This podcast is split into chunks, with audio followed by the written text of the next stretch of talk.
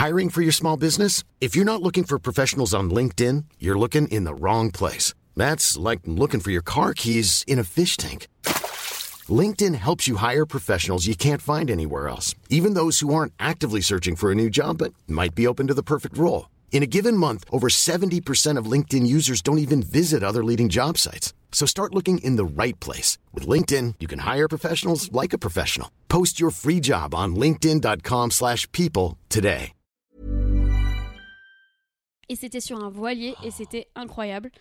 Euh, Est-ce qu'il y avait du vent Est-ce que t'as sur fait le, pro- le premier le premier soir j'ai il y avait euh, tempête euh, de folie mais vraiment c'était impressionnant. Enfin moi je suis sortie sur le pont. C'est c'est un voilier donc il y a des voiles et des cordes partout.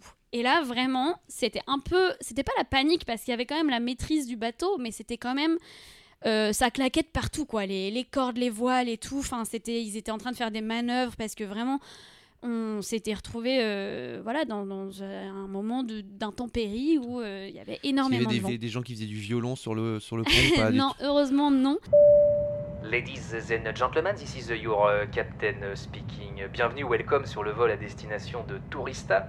Les chefs de cabine Maxime Muscat et Marie de qui ne se sont évidemment pas rencontrés ivre-mort à Phuket, sont à votre entière disposition pour vous faire passer un agréable voyage. Alors attention, PNC aux portes, désarmement des toboggans et surtout évitez les glaçons dans le jus de tomate. Bon vol. Bonjour et bienvenue dans ce nouvel épisode. Aujourd'hui, on reçoit la journaliste Esther Meunier alias Esther Reporter. Elle travaille actuellement chez Now You, le média écolo de France Télévisions. Elle est passée par Mademoiselle pour nous parler du droit des femmes autour du monde. Dans son podcast Activiste, elle interviewe des personnes qui se bougent pour changer le monde. Dernièrement, elle m'a piqué ma partenaire pour partir à Budapest tourner un documentaire. Mais avant qu'Esther nous raconte ses aventures, je dis bonjour à celle qui finit par FDB qui n'arrête pas de dédicacer sa BD. Je dis bonjour à Marie fucking de Brouwer. Oui, c'est moi Ah, je- quelle intro Ouais, je, je me suis, j'ai écrit le truc. Normalement, il y avait des rimes et tout, mais j'ai mal lancé, j'ai mal fait les lancements. Bon, c'est pas grave, Ouais, ça- ils trouveront les rimes. Ouais, bon, c'est peut-être au montage, j'arriverai à faire deux trois justement. Bonjour Marie, bonjour Esther. Bonjour. bonjour Oh là là, je suis jaloux moi. Jaloux de tous nos. Bah, vous partez sans moi et tout maintenant. quoi. Ah oui, c'est vrai. C'est vrai, tu veux, tu veux euh, venir? Bah non, vous allez me raconter ça. Non, je trouve ça très bien. Vous revenez d'un voyage professionnel Tout, à à fait. Ensemble. et on repart demain pour un deuxième voyage professionnel ensemble Oh Ouais. et, Et si va tout va bien il nous en reste Ouais, si tout va bien, on repart en avril. Euh, mais oui, avec Esther, on, on fait un projet euh, documentaire qui sera, qui sera en libre accès pour tout le monde à un moment, qui s'appelle Vous devrez rester vigilante. Et c'est un documentaire qui parle des droits reproductifs et sexuels dans le monde et au nota- notamment en Europe, et, euh, et sur le, le- le recul de ces droits-là. Et, euh, et voilà, c'est pour ça qu'on était à Budapest. Oh Et que demain, nous allons à Rome. Bon, alors vous allez me. J'espère qu'il s'est passé des petites, euh, des petites anecdotes euh, sympathiques. Je pense qu'il y a des trucs à raconter, ouais. Esther, est-ce que tu pourrais, s'il te plaît, te présenter en anglais comme si on était dans une auberge de jeunesse avec plein de touristes étrangers qui ne te connaissent pas, s'il te plaît? J'ai essayé de pas préparer cette question avec parce que je suis un peu le syndrome euh, de l'imposteur de la bonne élève donc voilà donc j'ai essayé de ne pas préparer donc je vais essayer de me lancer Ok. Um, so I'm Esther. I'm a French journalist. Uh, yes, because people don't actually know how to say Esther, Esther in English, in French. It's Yeah, very Esther. difficult. So yeah. um, and uh, yeah, I'm usually here for work, uh, but also very interested in discovering uh, what is to see around here. So if you have interesting things to see, let me know. Ouais, ça, c'est fluent. hein. C'est fluent, il y, a le- y y a petit accent et tout. euh, tu fais pas mal de reportages à l'étranger. Par exemple, j'ai vu que tu es parti au Chili, en Argentine, Mhm. en Irlande, en Irlande du Nord, au Sénégal. Ouais, Wow. j'ai bien travaillé. hein. In- incroyable le travail de recherche, bravo. Et non, c'est pour donner du teasing sur tes. Sur tes sur... Trop Pour-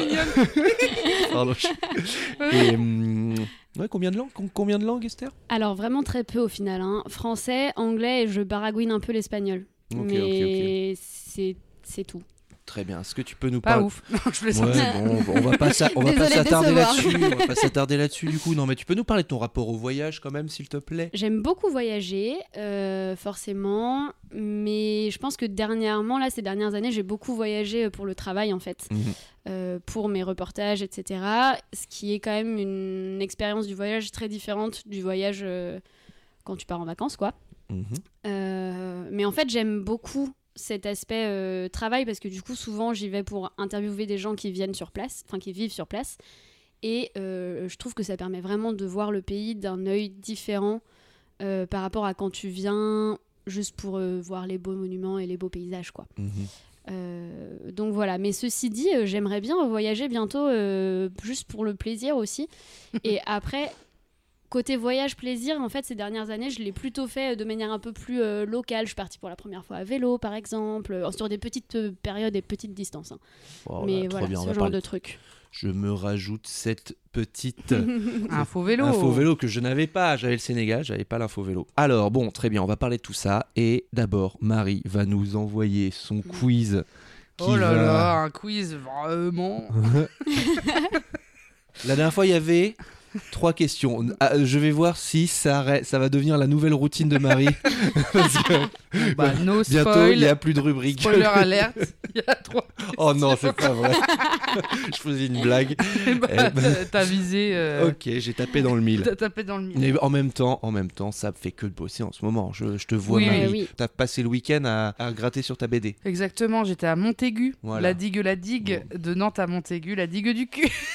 Bah, Grâce à toi, la- j'ai eu la chanson en tête tout le week-end. Et bah voilà, et à pour tous nos- Toutes les nos- touristos et touristas. Voilà. Touristos et touristas, c'est gratuit, c'est pour vous. Oui, c'est vrai que je cours partout. Mais en fait, aujourd'hui, j'avais le temps. Mais euh, euh, j'ai. j'ai- j'ai- Eh, trois questions, c'est bien. Ça on va des ça, va être, ça va être C'est trois, très bien, trois. Ça va être Ah, trois voilà. extrêmement bonnes questions. Donc, avec Esther, on est allé en Hongrie. On va faire un quiz spécial Hongrie. Et j'écris ce quiz en attendant de faire mes ongles. Donc, peut-être qu'il y aura une question onglerie.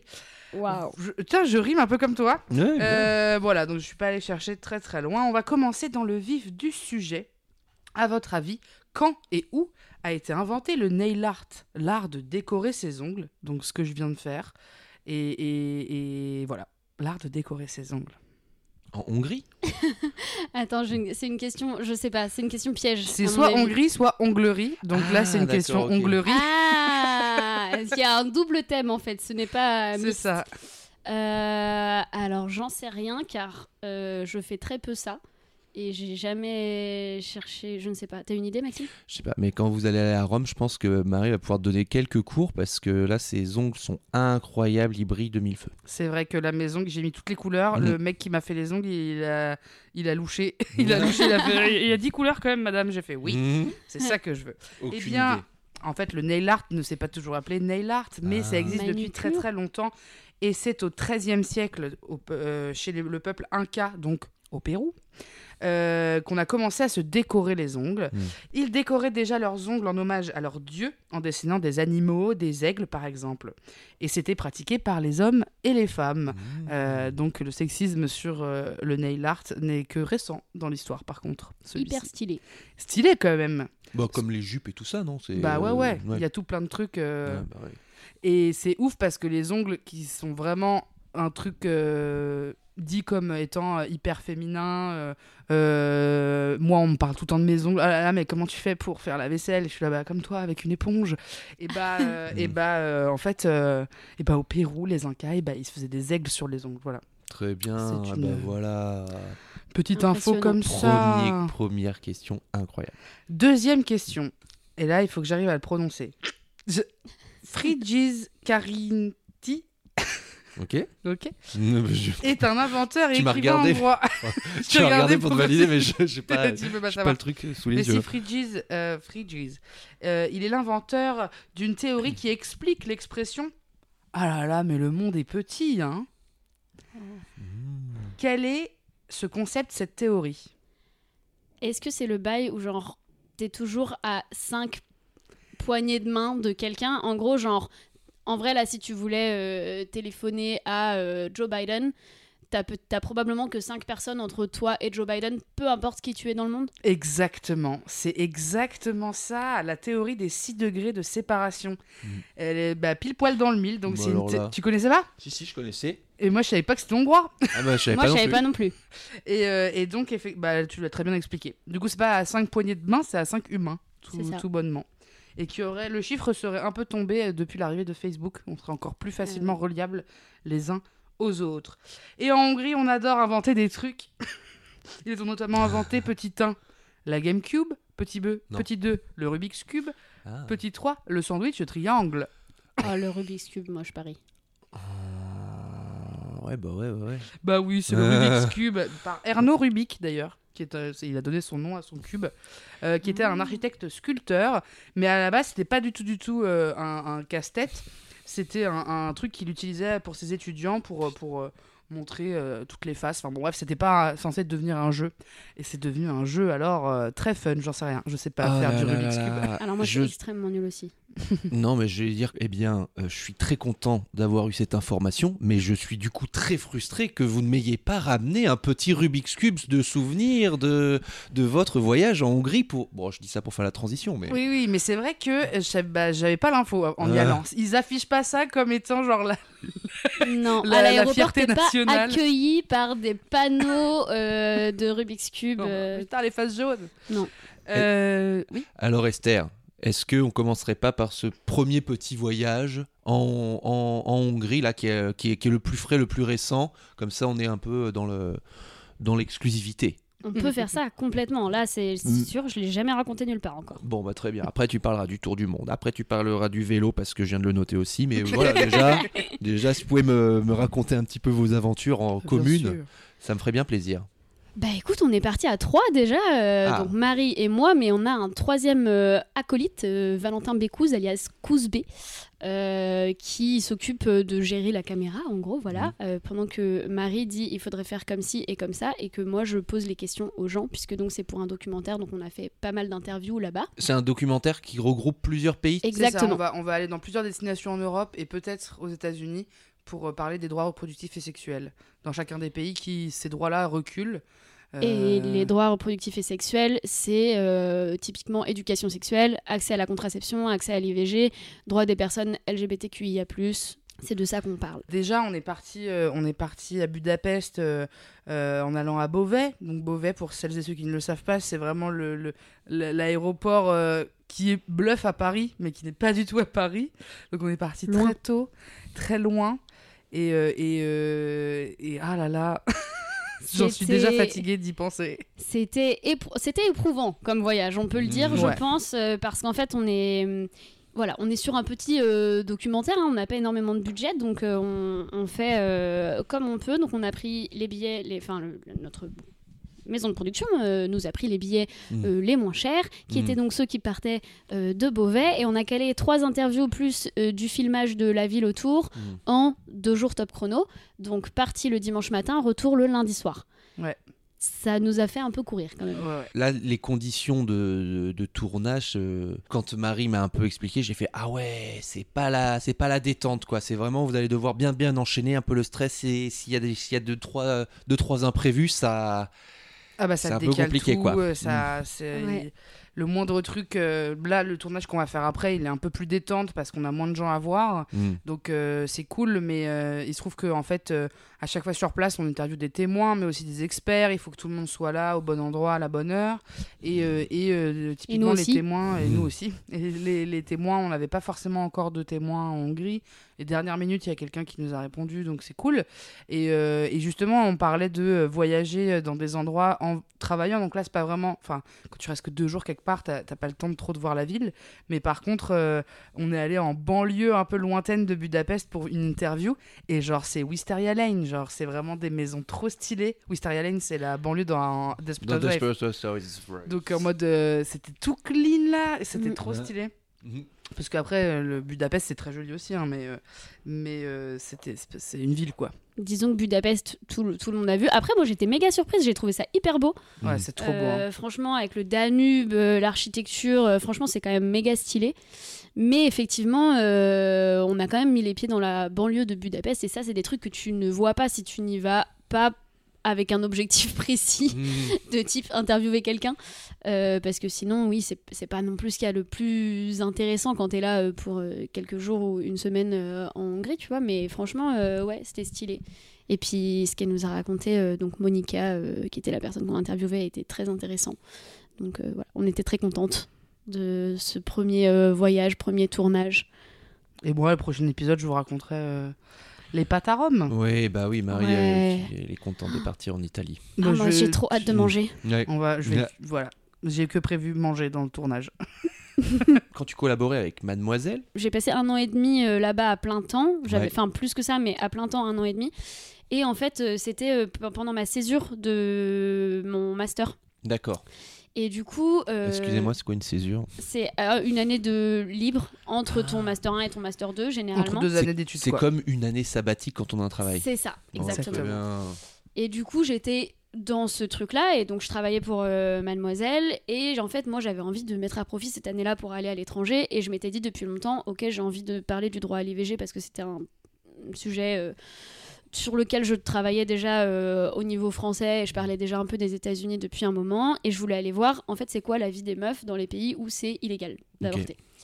Euh, donc je, voilà, je voulais aller voir c'est quoi la vie des gens là-bas quand en fait tu sais qu'à tout moment, si tu tombes enceinte, peut-être tu n'auras pas d'autre choix que d'avoir cet enfant, euh, que tu aies euh, 14 piges ou euh, 49. Euh, et du coup, je m'étais dit que je ferais ça toute seule dans mon coin parce que j'avais un peu zéro espoir euh, que quelqu'un euh, m'aide à le financer. Mhm. Et finalement, en en parlant euh, chez Mademoiselle, ils m'ont dit bah en fait tu le fais pour nous, mais par contre tu parles pas que d'IVG quoi, tu parles de droits des femmes en règle générale. Et donc moi j'avais fait mon parcours et mon budget en me basant sur euh, des pays où le droit à l'IVG était interdit, donc on est resté là-dessus. Mais par contre j'ai pas parlé que de droit à l'IVG. Euh, Voilà, on a, enfin selon les destinations en fait il y a plein d'autres questions qui se posent. Généralement quand tu vas dans un pays où n'y a pas de droit à l'IVG, c'est qu'il y a d'autres questions niveau euh, questions de genre, euh, droits des femmes, etc., qui sont euh, importantes à poser. Et donc, euh, voilà, ça permettait de- d'aborder euh, tout un tas de sujets, en fait. Est-ce que c'est assez facile pour aborder ces, ces sujets-là ou alors ça, parce que comme c'est interdit dans certains pays, peut-être il y a moins de gens qui sont à l'aise à parler de ce sujet-là, tout ça, non, c'est hyper dur, Ouais. en fait. C'est- Et en fait, la seule euh, raison pour laquelle j'ai réussi, c'est qu'à chaque fois, j'ai eu euh, entre 10 jours à 3 semaines sur place Mhm. Pour vraiment faire fonctionner le bouche à oreille et pas seulement arriver avec mon micro pour poser la question euh, aux gens dans la rue quoi. Enfin, c'est vraiment j'avais en fait j'avais aussi choisi mes destinations, je rappelle qu'à la base je devais le faire toute seule donc je Mm. m'étais aussi dit je vais aller là où j'ai des petits points d'ancrage. Mm. J'avais une pote sénégalaise, j'avais une pote fran- franco-libanaise qui était au Liban à ce moment-là, j'avais des amis qui étaient euh, en échange ou en, en stage euh, en Argentine et, et au Chili et du coup je m'étais un peu dit bon bah comme ça c'est des gens qui un pourront m'héberger et deux pourront m'aider d'ailleurs merci encore euh, à elles toutes. Euh, et en fait euh, c'est beaucoup grâce à elles à leur réseau. Euh, et aussi euh, en fait tu arrives à un endroit tu poses la question à peut-être une association une personne qui travaille dans une association et qui du coup va te répondre. Mais en lui demandant voilà si elle connaît pas des gens qui pourraient témoigner et c'est vraiment par bouche à oreille que tu finis par avoir des histoires mais t'obtiens pas toujours ce que tu veux. En Irlande par exemple et j'avais été surprise parce que je pensais que ce serait plus simple en Irlande notamment parce que bah déjà ils étaient en train de voter euh, en fait euh, pour légaliser l'IVG Mhm. et en fait non c'était j'y étais à ce moment-là mais c'était pas simple de- du tout de trouver des gens et j'ai trouvé des gens qui pouvaient témoigner, mais d'avortement d'il y a longtemps, ou, euh, ou une Française qui vivait là-bas, mais j'ai pas trouvé une Irlandaise euh, qui avait avorté il y avait, je sais pas, moins d'un an euh, pour euh, témoigner de ça, quoi. Tu restes à, à chaque fois 10, 15, 15 jours? Tu peux nous raconter une destination? Ah, pardon, excuse-moi. Ouais. Ouais, 10 jours à 3 semaines. 10 jours. euh, Tu peux nous, nous parler d'un de tes voyages ou comment ça s'est organisé euh, Comment la débrouille s'est passée Un de... bah, le premier que j'ai fait, c'est le Sénégal. Euh, et en fait, bah là, pour préparer, déjà, j'avais pris contact avec euh, donc des associations, des experts et des expertes sur place, euh, un peu en amont. J'avais un peu prévu le sujet. J'avais échangé avec un de mes profs qui avait travaillé à Dakar pendant longtemps et qui connaissait très bien l'Afrique de l'Ouest en général. Lui, il est béninois. Donc, je m'étais quand même un peu préparée et j'arrivais de toute façon chez une amie qui est elle-même sénégalaise et qui était à Dakar à ce moment-là. Et, euh, et une fois sur place, euh, bah, effectivement, j'ai été au rendez-vous euh, prévu et c'est comme ça que j'ai commencé à travailler, à recueillir un peu des infos. Mais ça a été assez dur au départ de, voilà, de trouver des gens pour vraiment parler de droits sexuels et reproductifs en particulier. Et aussi, je voulais pas forcément parler que de ce qui se passait à Dakar. Donc j'avais aussi pris contact avec une association en Casamance, donc c'est au sud du Sénégal. Je sais pas si vous voyez la carte, mais en gros le Sénégal, ça fait un peu comme un fer à cheval et au milieu il y a un petit pays. Et en fait, donc il fallait passer au sud euh, et donc j'ai pris tout un bateau pour aller euh, là-bas, etc. C'était toute une aventure. Arrivé là-bas, il y avait encore euh, pas mal de trajets à faire depuis Ziguinchor pour rejoindre un petit village, etc. et c'est là-bas où en fait je pense que j'ai eu mes échanges les plus intéressants parce que j'ai pu échanger avec des jeunes filles, des jeunes femmes bah, qui vivaient quand même différemment qu'à Dakar et qui avait des trucs à raconter. Enfin, il y en a une par exemple qui disait qu'en fait, du moment où elle était tombée enceinte et elle a eu des enfants du coup, euh, elle n'avait pas eu le droit de rester à l'école. En fait, elle avait dû arrêter euh, sa scolarisation. Euh, il y en a d'autres qui racontaient, pas de première main pour le coup, mais voilà, que certaines justement euh, quitter le Sénégal euh, pour euh, avorter. Mmh. voilà, c'était en vrai c'était des, des, témoignages aussi assez durs parce que elle te raconte aussi des, des douleurs physiques parfois. Et j'ai un témoignage que j'ai récolté seulement par note vocale sur WhatsApp parce que la personne ne voulait pas me rencontrer directement. Mais où, attention, ça va être graphique, en gros, quand elle raconte son, sa tentative d'IVG, elle explique que c'est euh, une personne qui lui a placé un petit bâtonnet euh, dans l'utérus et que ça devait euh, créer une fausse couche. Et en fait ça n'a pas créé la fausse couche immédiatement. Ça elle a commencé à être malade. Au final elle est retournée voir un médecin parce que son état se dégradait elle a fait retirer le bâtonnet, il y avait des saignements et ce genre de trucs, mais en fait ça n'a même pas interrompu la grossesse. Et au final euh, elle et donc le, garçon avec euh, qui elle était, ils ont décidé de garder l'enfant. Et cet enfant euh, va bien a priori maintenant, etc. je pense que même au final il y a assez peu de gens qui savent qu'il y a eu une tentative d'IVG de cette grossesse, mais, mais tu te dis quand même, déjà physiquement ça doit être absolument horrible à vivre. Et émotionnellement aussi, ça, enfin de pas vouloir de cette grossesse, de finalement euh, pas réussir à y mettre un terme, donc de décider de la garder, mais est-ce que tu le décides vraiment volontairement ou à contre-coeur? Enfin, c'est quand même euh, terrible quoi comme, euh, comme situation. Donc en vrai, à chaque fois, c'était des voyages qui étaient hyper intéressants, mais aussi émotionnellement un peu éprouvants. Ah bah, J'imagine. On n'est on pas sur un thème très joyeux, hein, on va pas se mentir. Ah bah oui, mais nous on aime bien parler des trucs pas forcément joyeux. Hein. Et à chaque fois, tu pars euh, toute seule euh, Là, sur, ce, sur ces voyages-là c'est... Ouais, sur cette série de reportages-là, je suis partie toute seule à chaque fois. Mm.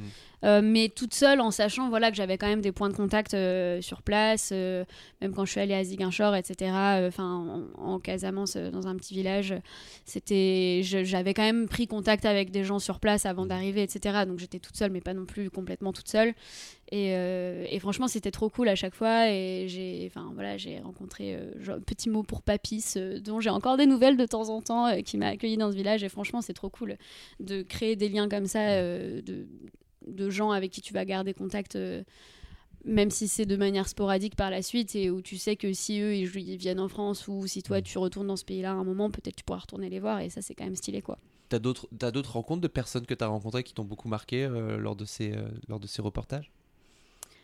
Ouais, c'est vachement difficile de choisir euh, parce qu'il y en a plein. Qu'est-ce que je pourrais dire? En euh, Argentine. En Argentine. Je suis pas encore allé en Argentine. C'était un contact pour moi en Argentine Non, je sais pas. Bah, en Argentine, c'était, c'est là où j'étais le moins longtemps. Alors, au Chili. Non, mais au Chili, ouais, il y a une. j'ai, parlé avec une journaliste qui, qui était membre d'un réseau associatif qui faisait euh, notamment qui faisait passer des, des, pilules abortives en fait euh, dans le pays oh. de manière euh, en somme somme quoi. Et ça, franchement, c'était assez marquant comme rencontre aussi. Enfin, tu te rends compte aussi des risques que prennent ces personnes-là pour permettre l'accès à, ces droits. Et franchement, elle-même avait une histoire d'avortement qui était franchement pas ouf, de maltraitance médicale par la suite. Enfin, c'est donc euh, oui, elle par exemple au Chili, euh, c'était c'était assez marquant et pourtant c'est marrant parce que c'est des gens que tu rencontres. Moi voilà, je débarquais, euh, j'ai dit tout à l'heure l'espagnol, je le baragouine, hein, donc vraiment c'était pas très évident. En plus au Chili ils ont une prononciation bizarre. Ouais, ils font les ch au lieu des ye que nous on apprend à l'école. Et euh, bah, au Chili, par exemple, euh, je finis par faire une interview où bah, là, j'avais trouvé quelqu'un pour ma... Ah non, c'était en Argentine. J'avais trouvé quelqu'un pour m'accompagner, euh, pour m'aider à la traduction si besoin, qui était une manifestante qui faisait aussi... euh, euh, parce qu'à cette époque-là, ils étaient aussi en train de discuter d'un projet de loi sur l'IVG. C'était une médecin que j'interviewais. Et je fais l'interview et je me dis à la fin, putain, mais c'est incroyable. Euh, J'ai l'impression de ne pas avoir eu de soucis d'espagnol, quoi, d'avoir compris tout ce qu'elle m'a raconté, presque sans avoir besoin de la personne qui était avec moi. Jusqu'à ce qu'elle me dise qu'en fait, elle n'avait pas conjugué les verbes. Voilà. Ah, yes. Mais euh, écoute, on se débrouille, hein, euh, on Elle fait comme on sympa. peut. euh, voilà. Elle a, elle, a, elle a été très sympa. Elle me l'a quand même dit à la fin pour que je parte pas en ayant l'impression d'avoir fait Je des progrès de ouf en deux semaines. Mais voilà, non. Pour moi, se lancer dans ce genre de tournage seul, euh, c'est quand même impressionnant. Enfin, je veux dire, euh, Ouais.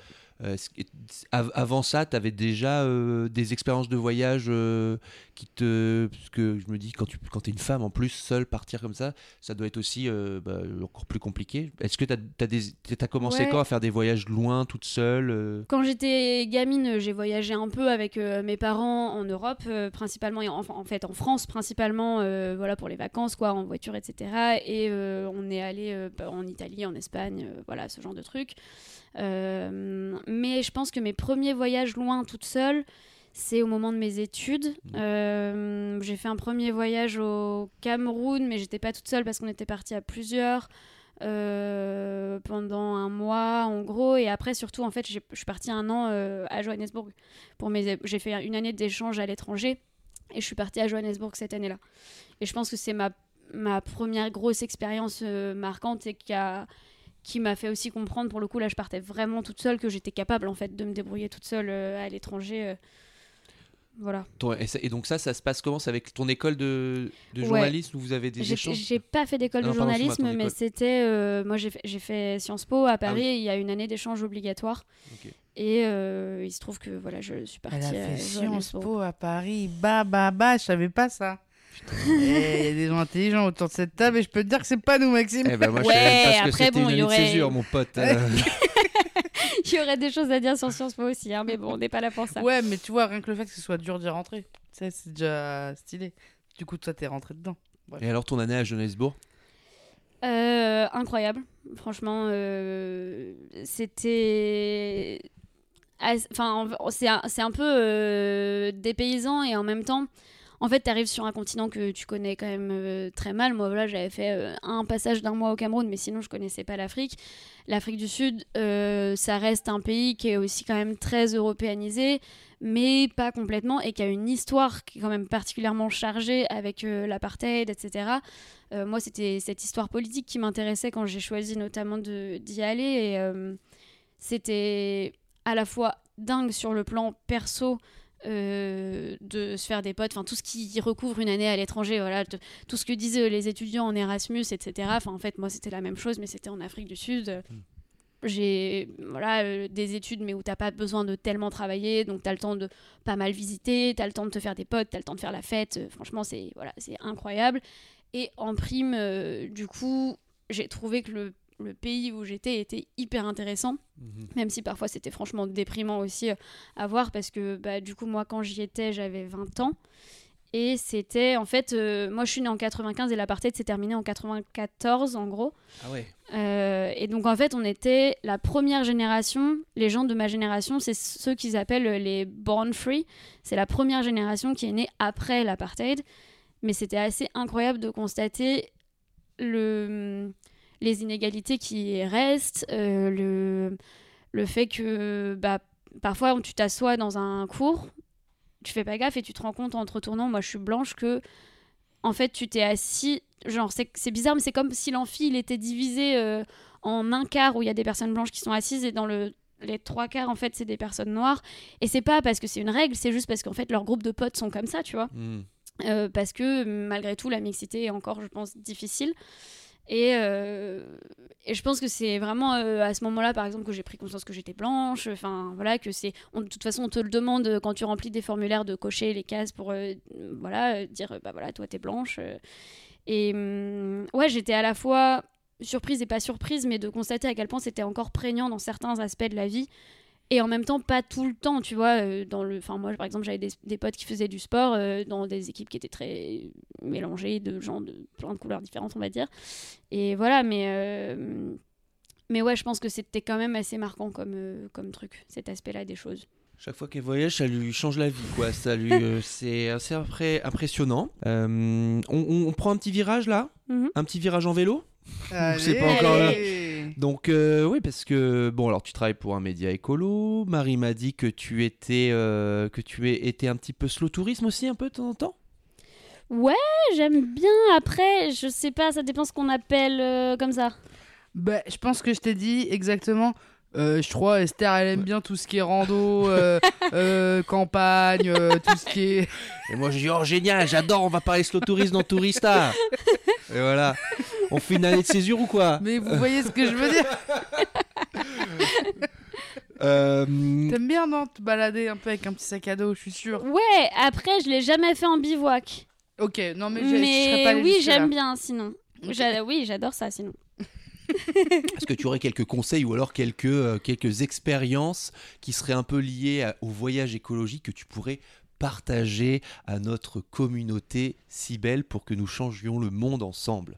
Waouh. Eh ben, euh, ouais, j'ai fait euh, notamment deux petits, hein, c'est ça, ça restait des petits voyages à vélo, mais euh, j'ai trop kiffé en fait. Au départ, euh, j'avoue, j'avais un peu peur parce que bah, ça nécessite quand même de passer du temps les fesses sur une selle et ça peut finir par faire mal. D'ailleurs, oui, ça fait mal en partie, je confirme, mais euh, c'est trop bien en fait de partir euh, avec son vélo, le sentiment de liberté que ça procure Oh de là te là. dire, je suis toute seule sur mon vélo, j'ai toutes mes affaires dans mes petites sacoches et là je peux aller n'importe où car j'ai aussi une tente pour dormir, je fais ce que je veux.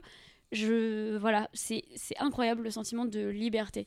Et ça Attends, je mais l'ai tu, fait. l'as fait, tu les as fait toutes seules ces Non, je suis partie avec une copine à chaque fois, avec ma pote euh, Rafou.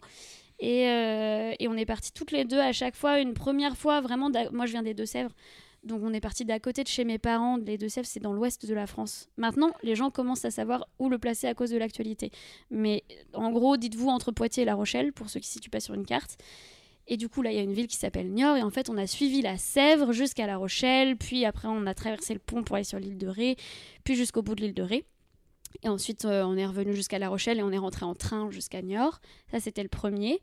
Et franchement, c'est là où je pense que toutes les deux, avec Rafou, on s'est dit genre, mais c'est incroyable ce qu'on est en train de vivre. Là, le Mm. sentiment de liberté que ça procure, enfin, Ça me fait un peu envie. t'as juste, t'as juste ton petit vélo et tu peux décider de te poser n'importe où. Bon, cette fois-là, on a fait une nuit en camping sauvage et une nuit en camping euh, normal, on va dire. Euh, parce que euh, voilà, c'était pas déjà le camping sauvage sur l'île de Ré, je crois que c'est pas très toléré. Et, euh, et puis la première avait été un peu éprouvante parce que pas forcément très rassurée, etc. On s'était mis dans un petit champ et tout. Mais, mais franchement, incroyable de pouvoir se dire que ouais, tu peux juste te poser et mettre ta tente là une fois la nuit tombée et repartir le lendemain matin. trop trop bien. Et la deuxième fois, on a fait la baie du Mont-Saint-Michel. On est parti de Paris, on a mis nos voitures. Non, non, pas du tout. On a mis nos vélos Oh, donc, Dans une voiture de train. Et le train, on l'a mis dans le vélo. Et l'avion. On est arrivé. euh, Ah, bah j'ai un trou de mémoire. Où est-ce qu'on a commencé? En gros, on a commencé d'un côté euh, de la baie de... du Mont-Saint-Michel. Oui.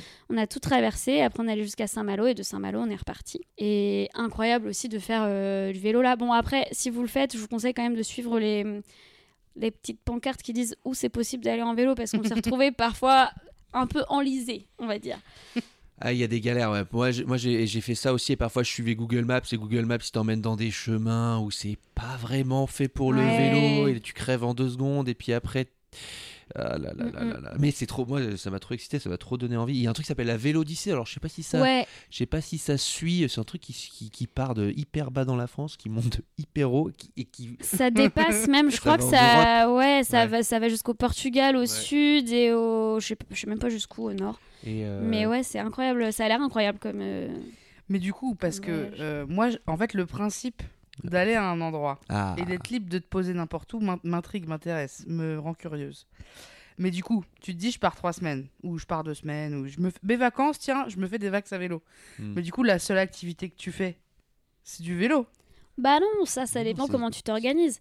Mais je crois. euh, Enfin, vas-y, toi, tu faisais comment?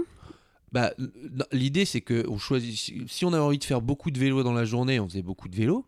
Mais si on a envie de se dire ah bah tiens là la ville qui est là-bas elle a l'air sympa, eh ben on fait juste deux heures de vélo. Après on pose, on se pose en camping et après la journée on va chiller, euh, manger des petites glaces et aller visiter les trucs touristiques du lieu et tout. Donc en fait tu, en fait quand t'as de l'avance tu, tu, tu peux un peu te gratter du temps en disant bon bah voilà là euh, j'avance pas trop aujourd'hui et je profite. Et Mm. après euh, et après par, par contre il va falloir bourriner pour si après tu sais que ton ton retour tu vas devoir tu vas devoir le prendre Ça, un moment ouf, et mais trop je me dis, je suis Mais- tellement fucké des transports, moi, Ouais. que je pense que tant que je serais pas arrivé à la destination que je m'étais dit d'arriver, je penserais que au fait qu'il faut que je fasse cette- ce trajet. Ah Et ouais, je pense que non, je serais, parce que moi, je suis du genre à compter les heures, à compter euh, Oui, oui, mais, je- le- les minutes qui Il avant d'arriver quelque part. mais justement, c'est pour ça qu'il faut que tu fasses ce genre de voyage à vélo pour te casser ton cerveau qui est trop au contrôle fric de, Ah ouais, de le- l'endroit, c'est ici et c'est maintenant et c'est à cette heure-ci. ouais. Mm. Comme ça, Et ça... pardon, excuse-moi. En plus, dans ce genre, enfin, tu peux vraiment décider quand tu planifies ton voyage de faire des petites étapes, tu vois. Oui, Quand tu programmes ton truc, t'es pas obligé de te dire euh, j'ai 8 jours de voyage, donc il faut qu'en 8 jours euh, euh, je fasse 6 heures ou 7 heures de vélo par jour pour atteindre telle distance. Tu peux très bien dire je réduis mon trajet et comme ça, ça me fait de plus petites étapes. Et comme ça, de 1, je me mets pas en retard, j'ai de la place pour les imprévus et j'ai de la place pour visiter ou me reposer. D'accord, merci, les amis. Moi, je vais sûrement Mm. faire un truc cet été. Oh là là, est-ce que j'en Ah parle ouais dans Tourista? Ah, Est-ce que ça va motiver plein de gens à savoir. venir Bah, En fait, Ah. j'ai envie de suivre un collectif qui s'appelle Go Go Green. C'est euh, des un collectif de DJ qui sont écolos et qui font plein de trucs. euh, euh, qui font plein de, de- de- de trucs, d'événements partout euh, en France, à Paris. Et l'été, ils font une tournée où ils font, où ils partent d'un endroit et, ils- et tous les jours, ils font du vélo. Ils changent d'endroit pour aller à une autre teuf. Ils font du camping le soir et ça pendant six jours. Donc camping, teuf, vélo le lendemain, camping teuf, vélo le lendemain. et Tu dois être explosé à l'arrivée par contre. Ouais, mais moi ça va parce que je bois que de l'eau, mais euh, C'est vrai. mais je pense euh, j'ai trop envie de faire ça. Ça va être euh, voilà. Bon, je sais pas si euh, bon bref. Ça Euh, doit être stylé. Marie, tu veux pas venir faire du vélo? Bah, ça dépend quand c'est dans, dans, le- Bon, dans, je, je t'en dans l'été, mais moi je suis chaud. Si je peux faire de l'électrique en plus. Euh, ça très peut. bonne, euh, très. En vrai, oui, je pense que sur certaines distances ou certains parcours où c'est un peu, ça monte, ça descend, ça peut être une bonne euh, option de choper un vélo électrique. Hmm. C'est c'est euh, ouais, c'est jouable. Faut juste trouver le camping. Oui, après le camping, faut juste demander une prise électrique. Non, mais au pire, je prends une batterie externe. Ça va, je rigole. Ah là là là là là là, qu'est-ce que tu me fais rire, Marie? Je te veux dans mon voyage. C'est bon, t'as gagné ta place. Eh bien, Esther, peux-tu nous parler du Kraken maintenant, s'il te plaît Oh Ah ouais, il a vraiment fait des recherches de malade Là, Incroyable. Bah oui, bah oui. Ah ouais, c'était incroyable ça. Ce- ça, c'est ça, c'est vrai que j'y avais même pas pensé en venant ici que je pourrais parler de ça. Mais euh, le Kraken, donc c'est un voilier euh, qui a été euh, affrété par une association qui s'appelle Wings of the Ocean. Si vous êtes des adeptes de YouTube, vraiment tous les YouTubeurs sont passés dessus à un moment à peu près. donc normalement vous savez ce que c'est. Euh, mais en gros, c'est un voilier d'une asso qui veut faire des dépollutions.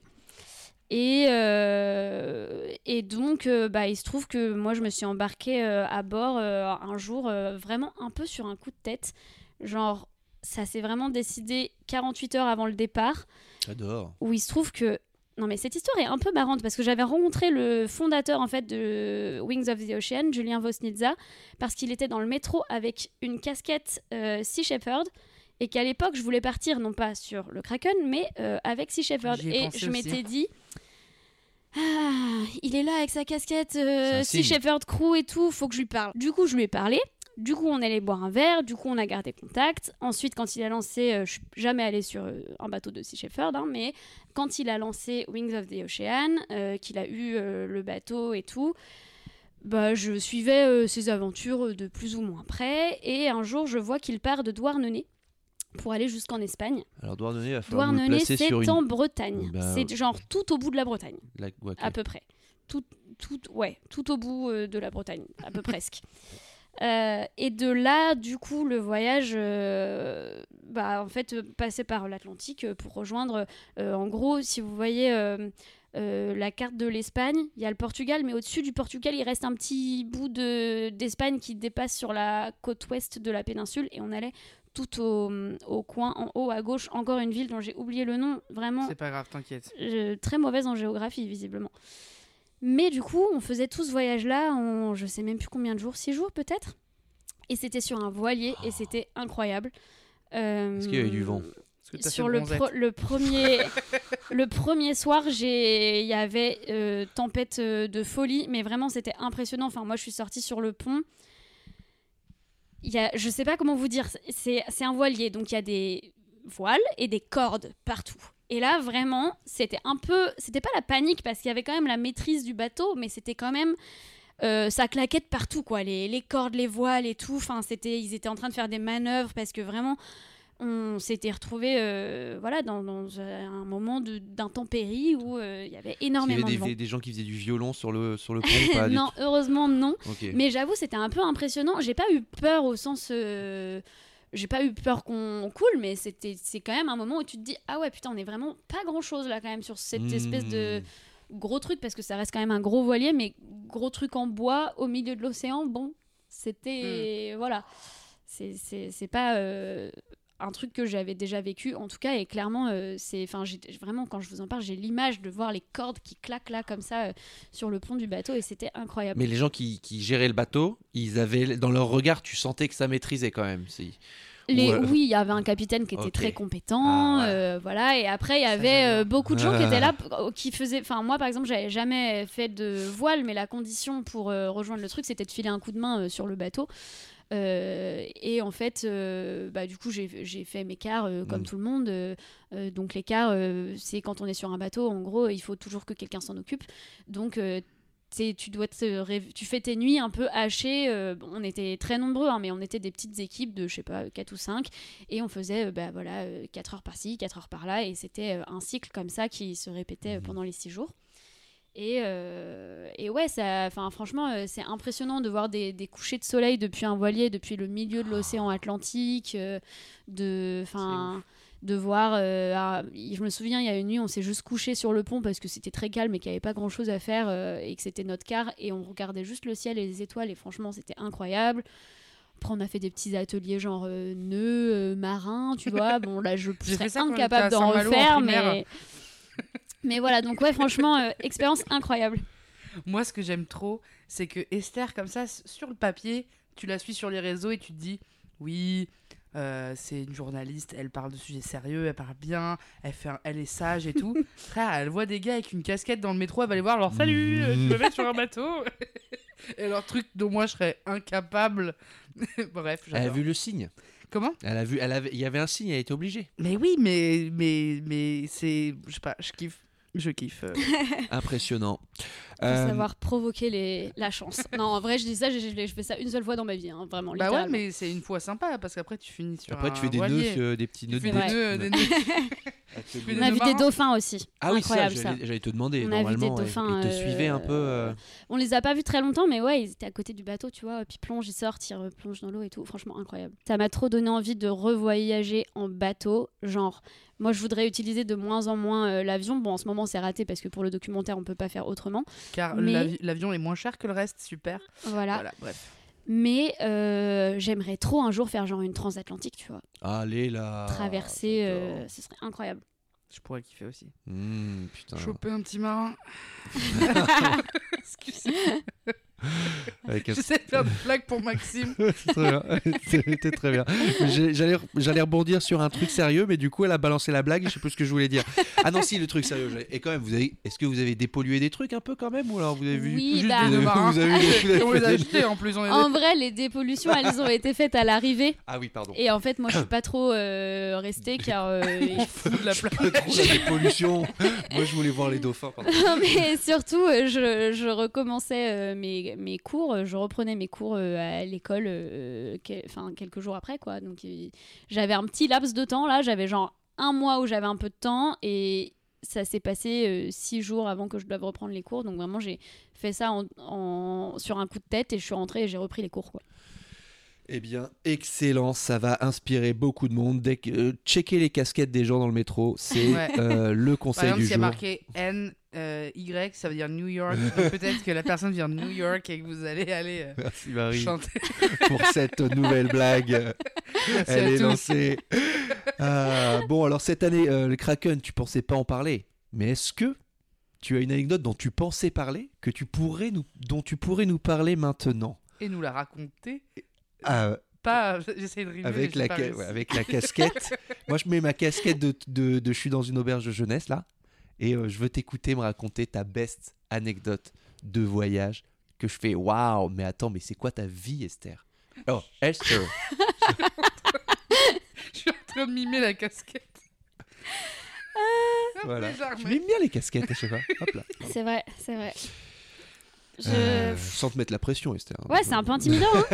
Hein Euh, Je sais pas, c'est un, un truc un peu chelou, quoi. Bah, ça peut être chelou, c'est juste un truc imprévu, un truc, euh, je sais pas, tu vois, avec une Non, J'ai petite. le, euh, j'ai le une- best imprévu. Ah, bah voilà, tu vois. J'ai le best imprévu, j'ai pas... Non, je, je vous garde la chute pour la fin. Ah, bah oui, c'est mieux, fais- c'est mieux. c'est- c'est- c'est le concept. J'allais, balancer la fin euh, là Alors, maintenant, mais non, en fait, elle il est faut sympa, commencer. mais. euh, Elle sait pas faire les chutes. Pour les anecdotes, Et là, le chien est mort. Allez, merci. Bah non. Alors, euh, bon, c'est une histoire qui prend place euh, en Afrique du Sud. Excellent. Le- D'abord, elle a mis le contexte au début. Tout va bien. Afrique du Sud.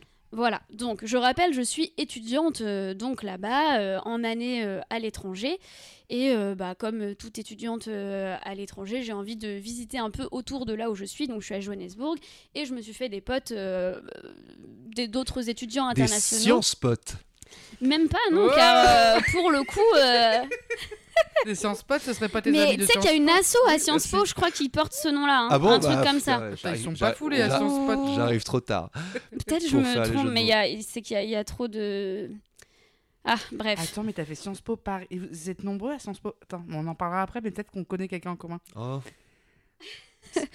On, on est nombreux quand même. Mais- 800 par euh, promo. Tu vas Ah checker ouais, sur non, Instagram. plus 800, c'est Vo- trop. Regardez vos amis en commun sur Instagram Ouais. pour savoir ça.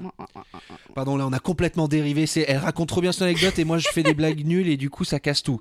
Allez, alors donc tu, tu as Mais rencontré donc, des potes. J'ai non pas des sciences potes, mais des potes tout simplement, euh, qui sont euh, voilà d'autres étudiantes étrangères euh, en Afrique du Sud avec moi, et on décide à un moment où nous on a un peu de temps euh, de partir au Botswana à Gaborone. Et euh, notamment il y a des parcs euh, naturels incroyables dans cette région. Enfin voilà ça a l'air incroyable. Donc on décide on a genre 4 ou 5 jours devant nous. C'est à 5 heures de route de Johannesburg Gaborone.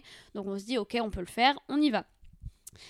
Je suis la seule à avoir euh, mon permis ou en tout cas à savoir conduire une voiture manuelle et à avoir pensé à emmener le dit document Oh, avec moi. joué. donc c'est moi qui conduis. Donc euh, voilà, on loue une petite voiture, on n'a pas d'argent, je rappelle, on est étudiante, donc on loue vraiment la caisse la plus bas de gamme que tu peux trouver et qui n'est absolument pas adaptée à faire euh, des voyages où tu peux te retrouver sur des routes pas forcément très goudronnées. Oh là là là là. Oui. Mais on n'avait pas, en fait, on n'avait pas capté qu'on se retrouverait un moment sur des routes pas très goudronnées. Donc pour vous dire, on fait ce voyage, on part, donc euh, je, sais plus, ça devait être un vendredi soir. On récupère la voiture après les cours, on s'en, va euh, pour euh, Gaborone.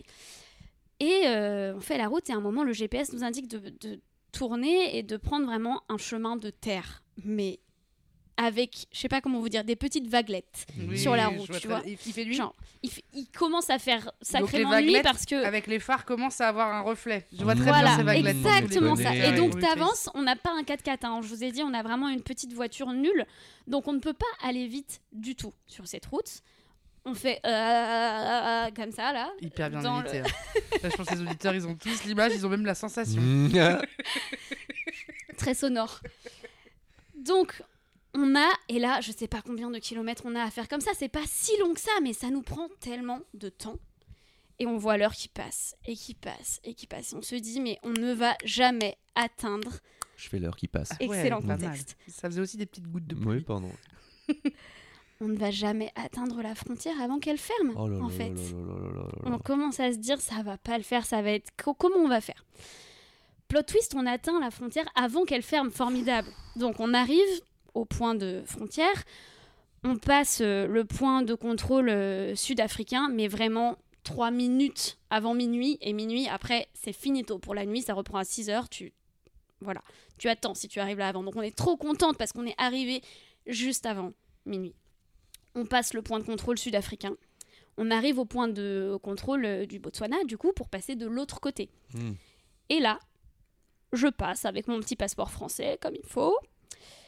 Mon autre ami passe avec son petit euh, passeport néerlandais, comme il faut. Troisième ami avec euh, un passeport estonien, pas de problème. Sauf que parmi nous, il y a une Colombienne Et elle, Oh non. on avait beau s'être renseigné sur les visas, etc., et que le site disait il n'y a pas besoin de visa, vous pouvez le faire bah, au niveau du contrôle de frontières, il n'y a Bah pas oui. besoin de visa. Et là, les gardes frontières ne veulent pas la laisser passer parce qu'elle est colombienne Oh là et là. on comprend à demi-mot qu'elle pourrait transporter de la drogue, c'est bien connu. Bah oui, oui. Ah ouais. C'est vraiment, c'est c'est ce qu'on comprend. Je ne sais pas si c'est vraiment le critère, mais en tout cas, c'est ce qu'on comprend à demi-mot que du coup, euh, bah, sans visa, et que malgré ce qu'on avait lu, euh, parce qu'on s'était renseigné sur les sites des ambassades et tout, hein, euh, que non, elle ne peut pas passer la frontière euh, sans visa et qu'on ne peut pas faire le visa ici. Sauf que bah, là, il est minuit passé, si vous avez bien suivi, et euh, le point de contrôle sud-africain est désormais fermé. Donc euh, d'un côté, on ne peut pas passer au Botswana parce que Mélissa euh, n'a pas le droit, et de l'autre, on ne peut pas retourner en Afrique du Sud parce que la- le poste frontière est fermé, en fait, putain. tout simplement. Donc il y a trois d'un côté, une de l'autre. Non, parce que du coup, on, on ne passe pas. On, Ah, on décide de rester avec Mélissa et de ne pas, on n'allait pas la laisser là quand même, la pauvre. Et donc, on se retrouve, euh, bah, quatre petites meufs euh, dans le no man's land, à la frontière de l'Afrique du Sud et du Botswana, coincées ici jusqu'à 6 heures du matin. Il y a rien. Genre, il- tu, il- tu trouves pas d'hôtel dans ce Oh là là. coin-là, tu trouves pas d'endroit où manger, tu trouves même à peine des toilettes, je crois. Vraiment, il y a rien.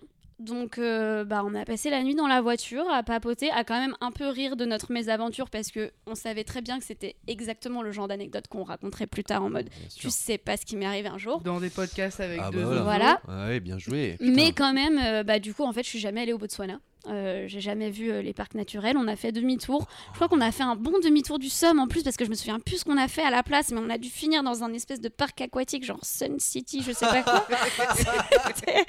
C'était- un bon demi-tour du Il y Somme. avait des toboggans et tout Ouais. Ah ouais, au lieu de voir les gorilles et tout ça, c'était. Grave. On Oh là. en plastique, let's go. C'était euh, voilà, c'était un bon gros fail, mais euh, Mais, mais euh, on a survécu quand même à notre nuit euh, dans le No Man's Land. euh, voilà. Incroyable, mais avoir des potes colombiens aussi, euh, quelle idée. C'était vraiment la seule chose à pas faire. Vraiment. On a- on mal joué sur les ce coup-là. Mexicains, ça passe, les Américains, ça va. Non, mais c'est fou les quand même. Canadiens hein. aussi, mais les Colombiens, c'est non. Non, bah que- là, elles fou. avaient- je sais pas, ils avaient vraiment peur qu'elle joue la mule, je pense, je ne sais Mm. pas. Et p- C'était quand même, on était quand même quatre étudiantes, ça se voyait hein, que Toi, elle, t'avais elle était avec nous. Une baguette avec toi, avec du vin rouge. Et un béret. et, euh, voilà, J'avais le béret avec, surtout, c'est ça qui a tout fait. Putain.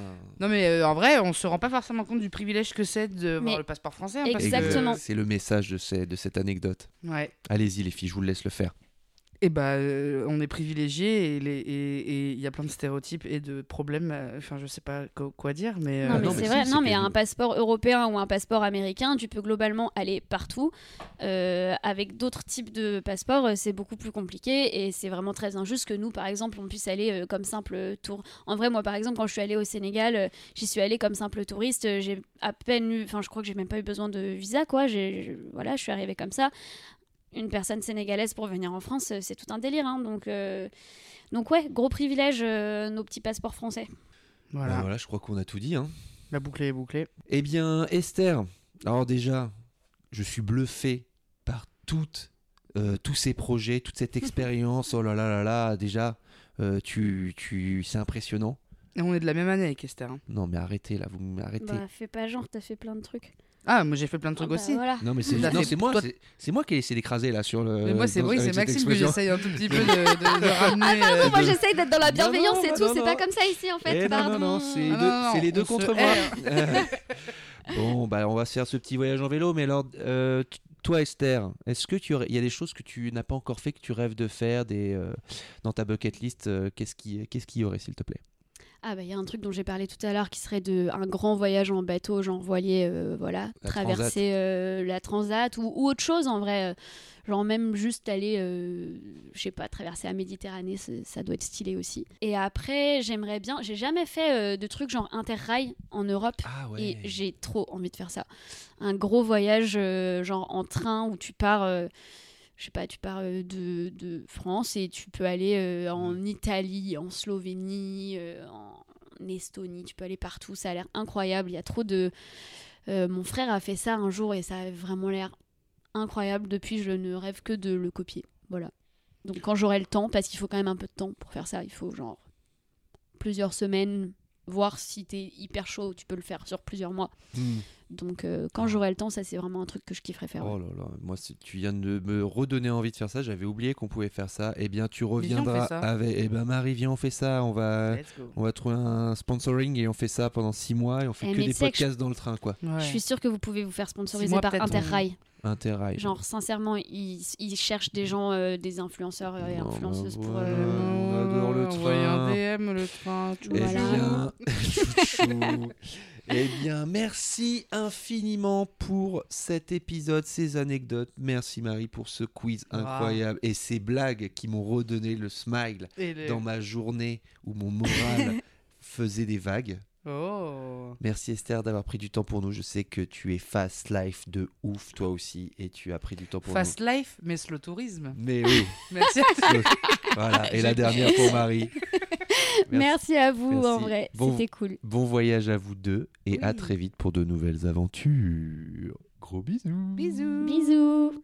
Hop là. Ça va, on n'oublie rien. hein On n'oublie rien. Abonnez-vous à vos Ah, au Instagram, compte tout Instagram. ça, bah mettez oui. des commentaires, enfin vous connaissez Ah, sûrement. ah bah oui, c'est Allez, bien. ciao.